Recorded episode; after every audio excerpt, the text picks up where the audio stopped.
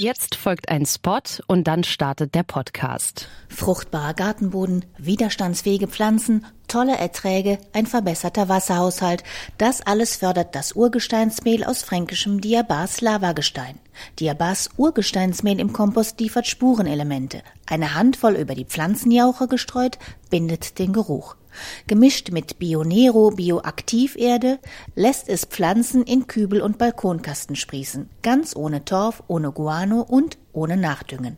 Jetzt bequem im Onlineshop von Schicker Mineral bestellen und 5% Neukundenrabatt sichern mit dem Gutscheincode Podcast unter www.schicker-mineral.de. Gartenradio mitten im Grünen. Und da leisten wir in dieser Folge Schützenhilfe zum Verwildern, denn es gibt Zwiebelpflanzen, die man genau dafür in den Garten setzt. Die sollen sich ausbreiten und herrliche Blütenteppiche bilden, so wie man sie vielleicht aus den botanischen Gärten oder Parkanlagen kennt. Diese Verwilderer haben sogar einen eigenen Namen. Stinsenpflanzen heißen die. Warum breiten sich manche aus und andere wieder nicht? Wie kann man Schützenhilfe leisten? Und kann einem so ein Blütenteppich auch manchmal über den Kopf wachsen? Wie kriegt man die Gratwanderung hin, dass der Garten natürlich aussieht und doch nicht alles aus dem Ruder läuft? Fragen über Fragen. Und die stelle ich jetzt alle unserem Janik Weber, Gärtnermeister hier in der Alexianer Klostergärtnerei in Köln. Hallo Janik. Hallo. Wann bist du denn das letzte Mal an so einem richtigen tollen Blütenteppich vorbeigelaufen und hast gedacht, oh, ist das schön? Also bei mir im Garten ist es auf jeden Fall ganz schön. Schneeglöckchen und diese ganzen Elfenkrokusse und Winterlinge. Je mehr, desto besser. Nicht ohne Grund habe ich die ja auch gepflanzt oder gesetzt weil die so unkompliziert sind. Also es gibt ja kaum was unkomplizierteres als diese Stinsenpflanzen, als diese verwildernden Zwiebeln. Wobei das noch nicht mal automatisch immer alles Zwiebeln sind. Da gibt es ja auch andere Sachen, wie zum Beispiel Lärchensporen oder ein Maiglöckchen. Das sind ja keine Zwiebeln, sondern das eine ist ein Rhizom, also eine Wurzel, die sich ausbreitet. Und das andere ist eine Wurzelknolle, wie die Anemonen, die Frühlingsanemonen und, und, und. Das ist eigentlich ein wunderschönes Thema, was man, glaube ich, auch ein bisschen propagieren muss. Also fest steht auch, ein Profigärtner ja. kann sich darüber freuen, wenn der Garten macht, was er will. Ja, man muss es natürlich ein Stück weit zulassen und auch wissen, dass das etwas ist, was man zulassen sollte. Das ist nichts für einen aufgeräumten Garten. Und ein aufgeräumter Garten würde auch nie so aussehen wie so ein wunderschöner, verwunschener Park oder ein altes Schloss, wo man das Schloss gar nicht mehr sieht, aber den wunderschönen Schlossgarten noch erkennt. Das sind die Sachen, aus denen man die Ideen findet, mit Stinsen bepflanzten Garten äh, nehmen kann. Jetzt haben wir schon ein paar Mal den Namen gesagt, Stinsenpflanzen. Wo kommt der eigentlich her? Der kommt aus dem Ostfriesischen und bedeutet Steinhaus oder Stein. Und das bezieht sich letztlich auf ein Herrenhaus, Kloster, ja, herrschaftlichen Bauernhof, ein Steingebäude, was ja zu der Zeit, als dieses Stinsen, das ist ja eine sehr alte Sprache auch, dieses Ostfriesische, als das noch Thema war. Da waren natürlich Steinhäuser nicht das Gängige, sondern es war etwas, was man hatte, wenn man Geld hatte. Also hatte man natürlich auch einen tollen Park oder äh, einen Klostergarten oder äh, zumindest einen großen Bauerngarten äh, dabei. Und das ist so dieses Stinsen, Steinhaus, Mittelalter, frühes Mittelalter. Daher kommt das. Und da haben die Gärtner sich schon gewünscht, äh, auf ihren großen ja. Flächen, äh, ich hätte gerne einen Blühteppich, der alleine sich vermehrt und auch nicht so viel kostet. Eher wahrscheinlich nicht. Zu der Zeit hat man ja doch eher gesammelt und Vieles war wahrscheinlich auch noch nicht so klar, aber diese Idee von den Stinsenpflanzen kommt daher, dass dann äh, diese Gärten sich selbst überlassen wurden. Also natürlich hat ja in einem Bauerngarten oder Klostergarten gab es schon eine Ordnung und dann hat man das nicht äh, sich selbst überlassen.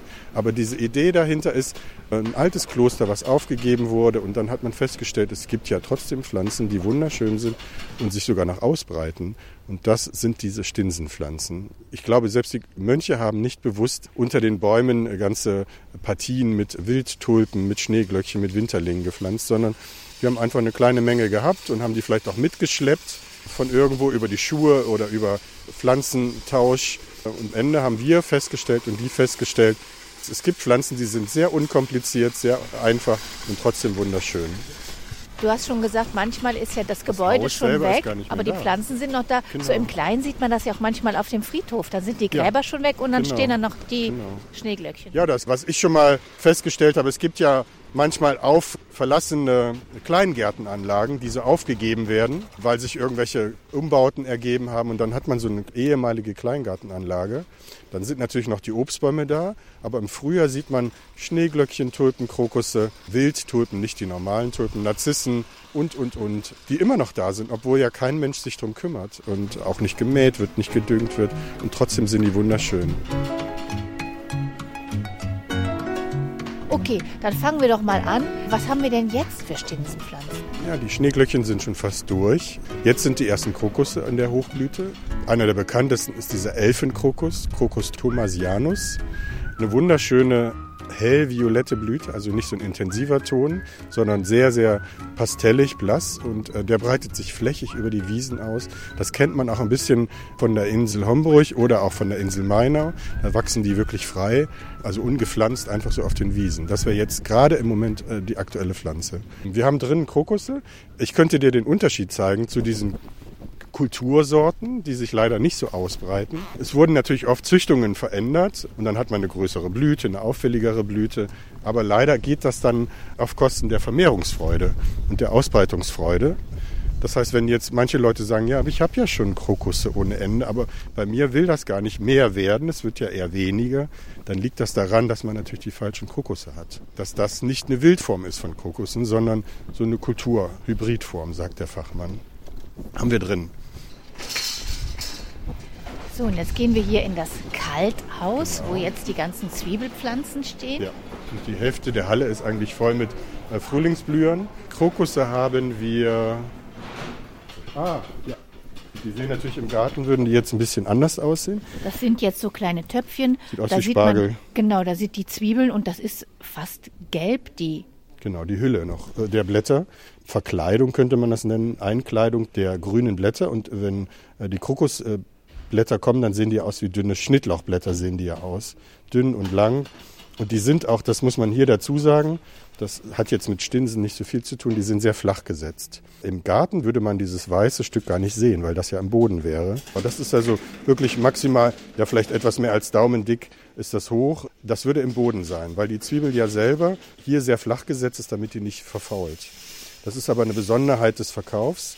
Äh, Wenn man aber äh, Stinsenpflanzen setzen würde, dann würde man am besten natürlich im Herbst kaufen. Im Herbst in der Tüte. Zum einen ist es eine kostengünstigere Geschichte. Dann sind sie auch ein bisschen stabiler und winterhärter. Was wir jetzt verkaufen, ist sehr schön. Auch das kann man in den Garten irgendwann setzen. Aber es ist halt auch technisch vorgetrieben. Das ist also eine Stück weit bearbeitete Pflanze. Aber sind das Schön jetzt, sicher. Das sind großblumige Hybridsorten, die sich wirklich eher selten ausbreiten. Der Futter bei diesem äh, Elfenkrokus zum Beispiel, oder es gibt so einen Goldkrokus, heißt der äh, Crocus cava, der bildet Samen. Bei den wilden Sorten ist das die Samenwilden, die werden durch die Ameisen verschleppt auf der Wiese, unter die Gebüsche und dann tauchen die irgendwo immer wieder auf. Dieser Krokus hier, diese Hybridsorten, die bilden schon mal Seitentriebe, aus denen die dann so kleine neue Zwiebeln bekommen. Die können auch mehr werden, aber die wandern nicht. Die bilden dann keine flächige Bepflanzung. Man müsste schon sehr, sehr viele pflanzen, damit es auch eine flächige Wirkung hat. Aber die würden nicht eine Wiese erobern, das tun die nicht. Dafür sind die etwas zu anspruchsvoll. also die wären jetzt was, wenn ich mir die pflanze auf den Balkon, damit Genau. ich was Schönes zum Balkon, Gucken habe. Aber ich kann die ja vielleicht später dann in den Garten Ja. oder sonst wohin pflanzen. Wie könnte ich denn jetzt erkennen, ob die verwildern oder nicht? Na, auf der Pflanze selber steht es eher selten drauf. Wir hatten mal ein Sortiment, da stand Verwilderer dabei. Das haben wir versucht so ein bisschen zu etablieren und das hatte auch einen guten Erfolg. Aber das sind ganz spezielle Lieferanten, die auch wirklich so ein Verwilderer-Sortiment anbieten. Also Es gibt natürlich auch genug Ausnahmen, die man über ein konventionelles Sortiment bekommt, wie die Anemonen oder die Winterlinge daneben. Äh, Die muss man nicht bei einem Spezialisten kaufen, weil das sind auch beides absolute Verwilderer. Ach, aber dann gibt es das tatsächlich Leute, die äh, sich auf verwildernde Pflanzen Ja, spezialisiert Genau, haben. genau. Es gibt wirklich gute Spezialgärtner, die fangen mit Verwilderern an, dann haben die im Sommer auch zum Beispiel Verwilderer, dann haben die Wildstauden oft in einer Kombination. Das wird immer mehr und der Trend ist zum Glück auch so, dass die Leute einen pflegeleichten, unkomplizierten Garten mit Verwilderern möchten, die auch noch insektenfreundlich sind. Und kommen die aus England, kommen die Ja, aus äh, also- Niederlande? Naja, der ursprüngliche Trend kommt schon von der britischen Insel. Das ist ja immer so ein klassischer Trend im Gartenbereich. Erst Großbritannien, dann Holland, äh, Niederlande und dann Deutschland. Aber es ist ein schöner Trend, der sich hier entwickelt. Es gibt so zwei Richtungen. Einmal die Leute, die tolle große Blüten wollen und dann gibt es nochmal den Gegentrend. Natürliche Pflanzen, die wenig bearbeitet wurden, vielleicht sogar eine Bio-Qualität, das wäre natürlich der super. Und dann einheimische Pflanzen oder einheimisch vertretbare Pflanzen. Ja, und da sind die Verwilderer natürlich an erster Stelle, gerade im Frühjahr. Die werden von allem Insekten, nicht nur Bienen, auch Hummeln und Schmetterlinge, die ersten, werden die sehr, sehr gerne angenommen. Die meisten vermehren sich über Samen. Ein paar Ausnahmen gibt es, wie die Maiglöckchen zum Beispiel, die verbreiten sich über die äh, Wurzel. Aber auch die haben eben ungefüllte Blüten und die werden sehr gut wirklich angenommen. Verwilderer jetzt im Frühjahr. Die Klassiker sind? Winterlinge, die sehen wir jetzt hier. Kleine gelbe Blüten, das sind eigentlich die ersten. Die sind sogar noch vor den Schneeglöckchen da. Deswegen heißen die ja Winterlinge. Eranthus, die verbreiten sich über Samen. Und was man dazu sagen muss, diese Eranthus, diese Winterlinge, die sehen sich sehr leicht aus. Die bilden ganz viele kleine Keimblättchen. Da muss man ein bisschen ein Auge für haben, dass man die nicht wegmacht. Und dann fangen diese Jungpflanzen, die blühen so im zweiten, dritten Jahr, wenn die dann alt genug sind. Man kauft sich vielleicht zwei, drei Mutterpflanzen hier als Zwiebel oder im Töpfchen vorgetrieben und hat die dann, wenn man eine ruhige Ecke hat, unter einem Haselnussstrauch, unter einer Weide, unter einem Obstbaum oder zwischen Stauden, dann hat man in den nächsten kommenden fünf, sechs Jahren bilden sich so nach und nach ein paar Flächen, fleckige Flächen, wo dann der Winterling erscheint. Wie lange dauert das, dass man mal so einen richtigen Teppich, Teppich hat? hat? Zwei, drei Jahrhunderte. Nee, lange. echt? Was kann man in 10, 20 Jahren erreichen? Da hat man Flecken, auch größere Flecken von einem Quadratmeter vielleicht oder einem halben Quadratmeter. Aber diese Dinge, die man in den Schlossgärten sieht, die haben auch äh, ein paar Jahre gedauert. Guckt man mit noch mehr Ehrfurcht drauf, wenn ja, man genau. die sieht. Deswegen, also so wunderschön wie das ist, da weiß man, Mutter Natur braucht dann doch ein bisschen Zeit, um sich zu entwickeln. Und je mehr Mutterpflanzen man da hinsetzt, also schon Zwiebeln hinpflanzt, desto schneller geht das natürlich auch. Äh, und bei den Zwiebelpflanzen, ein kleiner Tipp, wenn die Sachen bei den meisten Gärtnereien verblüht sind, dann gibt es sie auch billiger.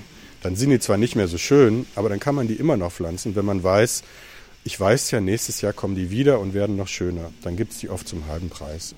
Ja, nach den Winterlingen kommen die Schneeglöckchen. Ich glaube, das ist ein Klassiker, den muss man fast nicht erklären. Bis die allerdings richtige Flächen bilden, dauert das auch eine Zeit lang, also wirklich auch ein paar Jahrzehnte.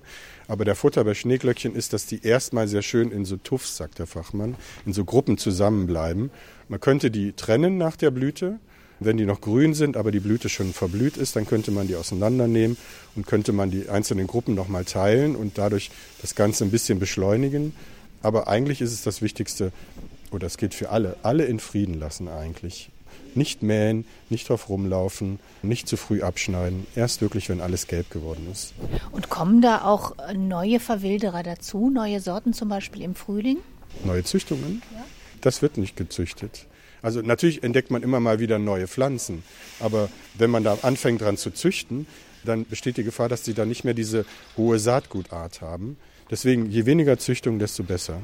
Also so ein Winterling, den ich jetzt kaufe, das könnte sein, dass der vor 200 Jahren ja, auch schon genauso ja, ausgesehen ja, ist hat. Ist auch der Fall. Da gibt es also gerade bei den Winterlingen gibt's wenig Züchtungen. Das Gegenteil davon sind die Züchtungen bei den Schneeglöckchen. Es gibt ja eine ganze Wissenschaft um die Schneeglöckchenzüchtung. Aber am besten nimmt man wirklich nur dieses Galeanthus nevialis oder Galeanthus elvedii. Das sind diese einfachen Sorten und am besten auch keine Besonderheiten mit gerüchtem Blütchen oder Flecken da, Flecken dort, sondern je züchterisch unbehandelter die Sachen sind, desto besser ist das. Dann kommen die Krokusse, da hat man gerade. Und äh, dann kämen zum Beispiel die Traubenhyazinthen Muscari. Die haben wir jetzt hier ein bisschen kleiner. Das ist jetzt eine weiße Sorte, die ist wieder sehr verändert. Aber auch die hat den Drang dazu, sich auszubreiten. Wobei man bei den, man stellt ja fest bei den Züchtungen, wenn man doch etwas veränderte Züchtungen hat und die sich etwas ausbreiten, dann fallen die oft in die Wildsorte zurück. Dann kauft man hier diese weißen Muscari und dann stellt man fest, man hat plötzlich dann doch blaue dazwischen, weil die dann in die Ursprungsform zurückfallen. Und dann werden es immer weniger weiße und immer mehr blaue. Aber immer muss mehr. Man damit leben. Aber immer mehr. Und irgendwann hat man einen wunderschönen blauen Teppich aus diesen Traubenhyazinthen. Und daraus, wenn man es richtig schön kombiniert, setzt man so ein paar verwildernde Osterglocken dazwischen, also Narzissen dazwischen. Was sehr schön ist, sind so Dichternarzissen oder diese gewöhnliche Osterglocke. Die sind alle sehr, sehr langlebig und breiten sich auch aus.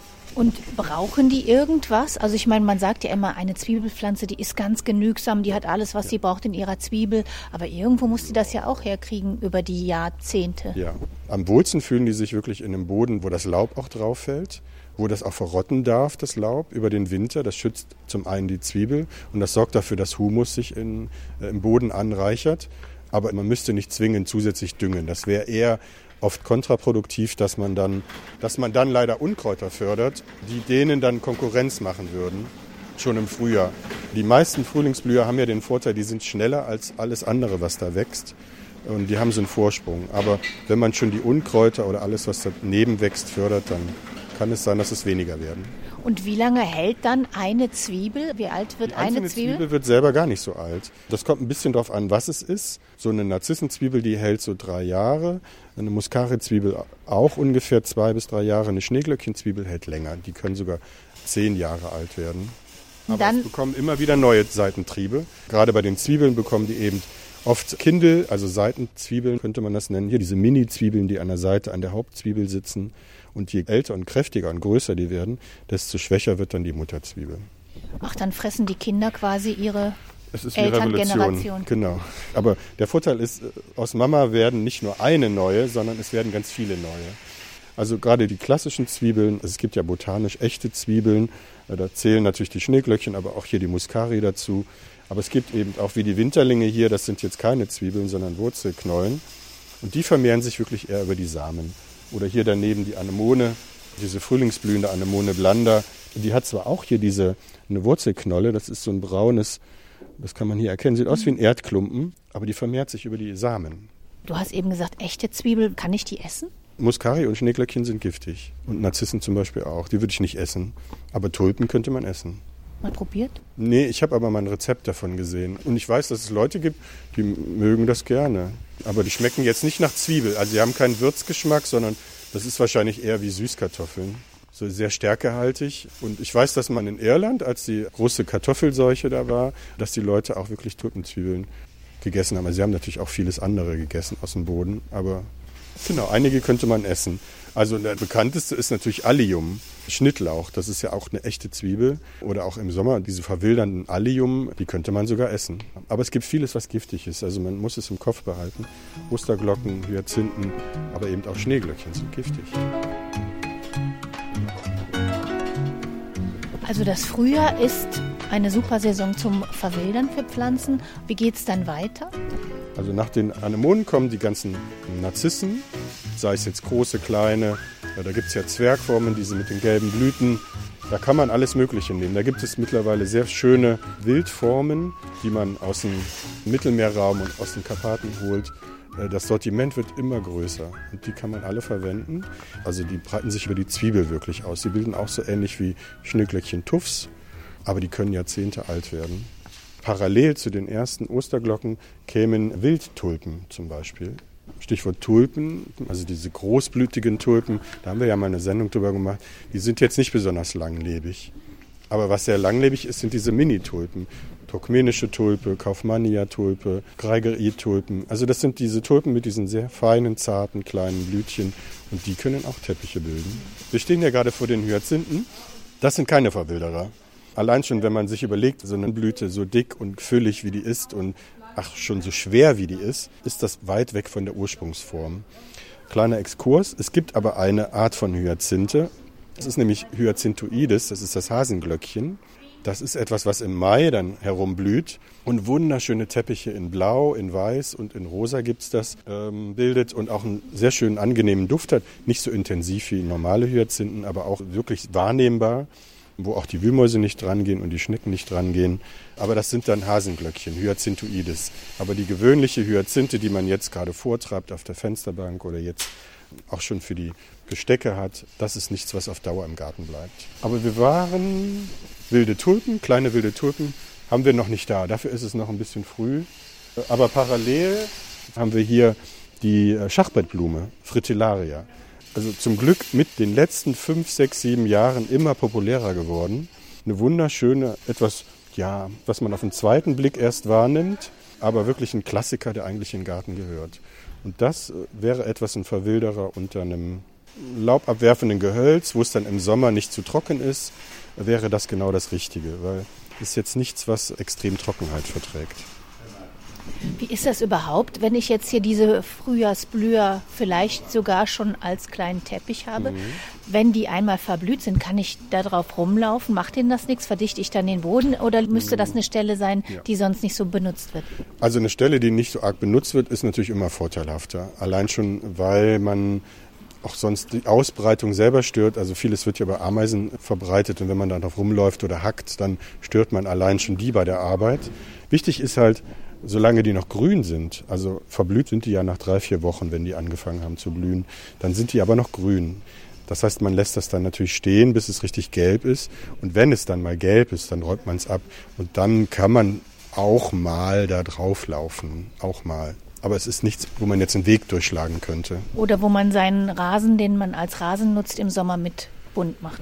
Also man sieht schon mal einzelne Sachen auf dem Rasen. Also ich habe auch diese Fritillaria Schachbrettblume habe ich auch im Rasen, aber ich habe dann einen Bereich, da weiß ich, da laufe ich nicht so oft drauf rum, den mähe ich auch erst im Mai.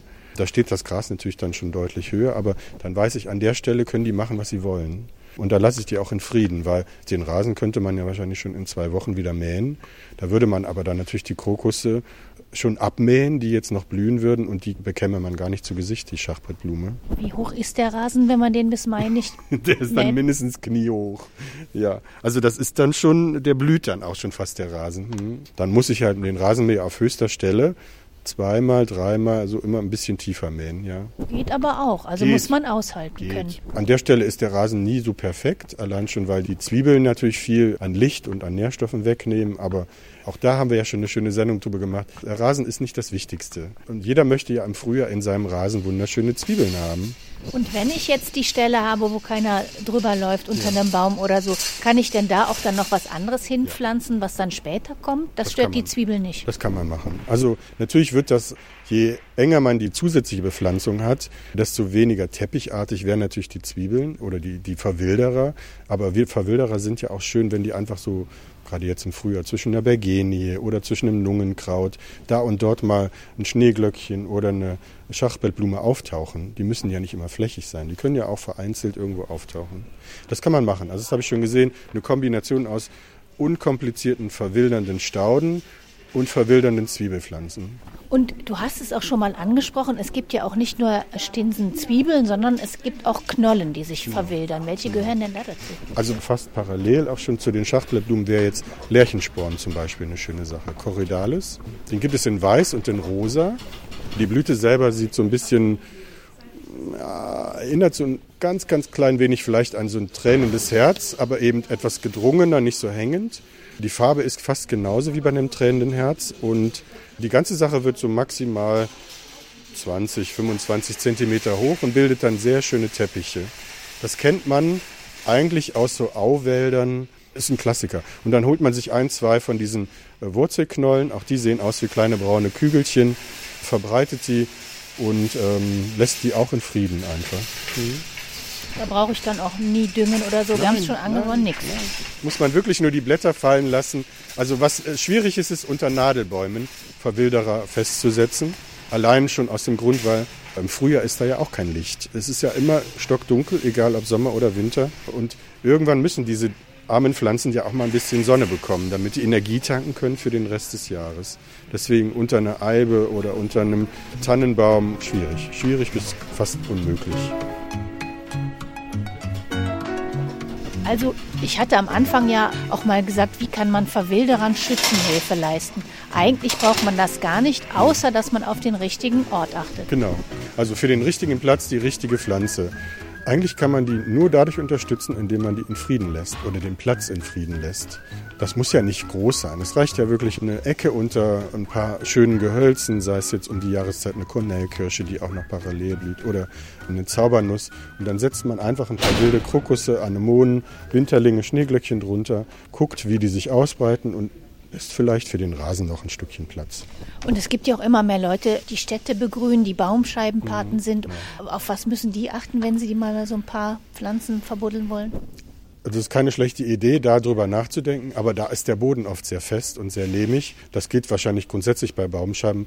Vorher den Boden gut vorbereiten. Lockern, lockern, lockern. Das muss nicht tief sein, da reichen 15 Zentimeter, da muss der Boden nur gelockert sein, vielleicht mit Sand und Humus anreichern, hinpflanzen Und ich würde auf einer Baumscheibe in der Stadt würde ich jetzt keine reine Zwiebelbepflanzung machen, sondern da würde ich wirklich diese Kombination aus Stauden und Zwiebeln bevorzugen, weil man ja doch im Mai, wenn dann die meisten zwiebelartigen Frühlingsblüher sich einziehen, dann hat man da nur gelbes Zeug und das wäre dann nicht so schön. Deswegen wäre eine Kombination aus Stauden gut. Und vertragen sich die Wurzeln aller Stauden ja. mit Zwiebeln? Also die kommen sich nie irgendwie in die Quere unterirdisch? Nein, nee. Dadurch, dass die ja ganz unterschiedliche Wurzeltiefen haben. Also so ein Baum oder selbst so ein Strauch wurzelt ja eher in einer Tiefe von 60, 80 Zentimeter, bildet natürlich oberirdisch auch ein paar Wurzeln. Aber die meisten Stinsenpflanzen sind ja Flachwurzler. Deswegen, die brauchen wirklich nur die oberen 10, 15 Zentimeter. Die sind entscheidend. Und was wir natürlich immer mal auch besprechen, ist Klimawandel, dass sich das Klima ändert. Und es gibt ja Krokusse, die sind besonders wertvoll, weil die haben Safranfäden. Ja. Das gibt es ja in Italien, habe ich schon mal ja, so eine Plantage. Aus der Türkei kommt viel. Und aus der Türkei. Sind wir da auch bald mal für bereit? Also von der Pflanzung her geht das ja, aber wer macht sich denn die Arbeit und kriecht auf den Boden und zupft da Safranfäden raus? Das kann man machen. Wir bieten auch im Herbst Safrankrokusse an. Das ist auch eine sehr schöne Blüte, unabhängig von diesem wunderschönen gelben Staubgefäß, was man ja dann erntet. Die sind nicht komplizierter als andere Krokusse auch. Sie sind nur teurer. Was kostet so ein Safrankrokus? Ach, das Beutelchen kostet doppelt so viel wie ein normaler Krokus. Also irgendwas zwischen 4 und 5 Euro. Gibt es aber auch jetzt nicht. Also die gibt es nee, nicht als kleiner nein. Blühsafran, die gibt es nur im Herbst. Genau, die gibt es im Herbst als Beutelchen. Dann kann man die einpflanzen. Ich würde sie nicht dahin streuen, wo ich sie vergesse, sondern ich würde sie gezielter dahin setzen, wo ich sie auch wahrnehme. Weil wenn der Staubfaden dann vertrocknet ist und verblüht ist, da wird ja im frischen Zustand geerntet. Das sollte man dann auch machen. Sonst funktioniert der nicht mehr so gut. Da kann man reich werden mit. Also wenn man dann Bock hat, auf den Knien durch die äh, Krokusplantage zu kriechen, dann kann man das machen. Also nicht ohne Grund ist der ja so teuer.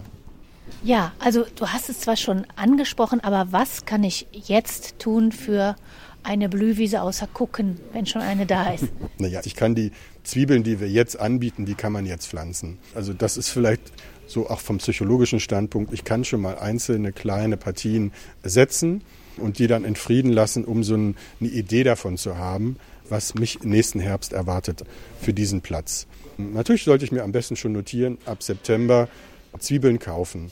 Und was man noch dazu sagen muss, Stichwort Schneeglöckchen, Kaufen Sie Schneeglöckchen, wenn die möglichst frisch sind, die Zwiebeln. Wenn die wochenlang schon im Handel liegen, Schneeglöckchen, äh, Zwiebeln, dann sind die so schnell durchgetrocknet, dann sind die nicht mehr gut in der Qualität. Deswegen möglichst Schneeglöckchen schon im September kaufen, wenn die neuen Zwiebeln kommen. Oder einfach jetzt im Frühling, gibt es sie natürlich schon fertig, dann sind die etwas teurer. Aber vielleicht im Kalender notieren, September Zeit für die Stinsenpflanzen im Garten. Und interessanterweise musst du ja gleich los, weil du deinen Kollegen, ja. auch alles Profis, was über Zwiebelpflanzen erzählen ja. sollst. Was gibt es denn da für Sachen, die auch so ein Profi vielleicht immer mal wieder sich neu dran erinnern muss ja. oder wichtig ist? Also was man dazu sagen muss, den meisten Kollegen war das ja gar kein Begriff, Stinsenpflanzen. Ehrlicherweise muss ich sagen, mir war es erstmal auch als Wort äh, kein Begriff. Natürlich wusste ich, dass einzelne Zwiebeln sich verwildern.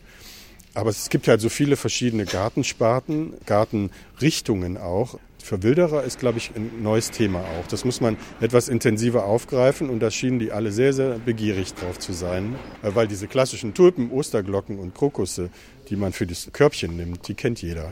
Aber dass man etwas unter einen Strauch setzt und in Frieden lässt, das war für einige neu. Ja, dann würde ich sagen, wir gucken einfach jetzt mal schön den Pflanzen beim Verwildern zu ja. und machen gar nichts. Gar nichts. Also was will man denn noch mehr, als gar nichts zu machen? Janik Weber, vielen, vielen Dank für dieses Mal. Ja. Wie immer finden Sie auch noch ein paar Tipps zu Stinsenpflanzen und zum Verwildern auf unserer Internetseite auf gartenradio.fm. Ich sage danke fürs Zuhören. Mein Name ist Heike Sikoni. Machen Sie es gut.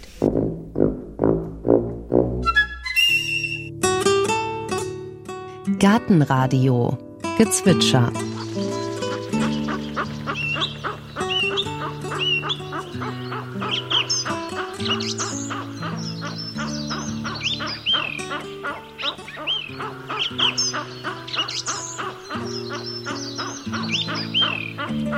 Das war das Auerhuhn.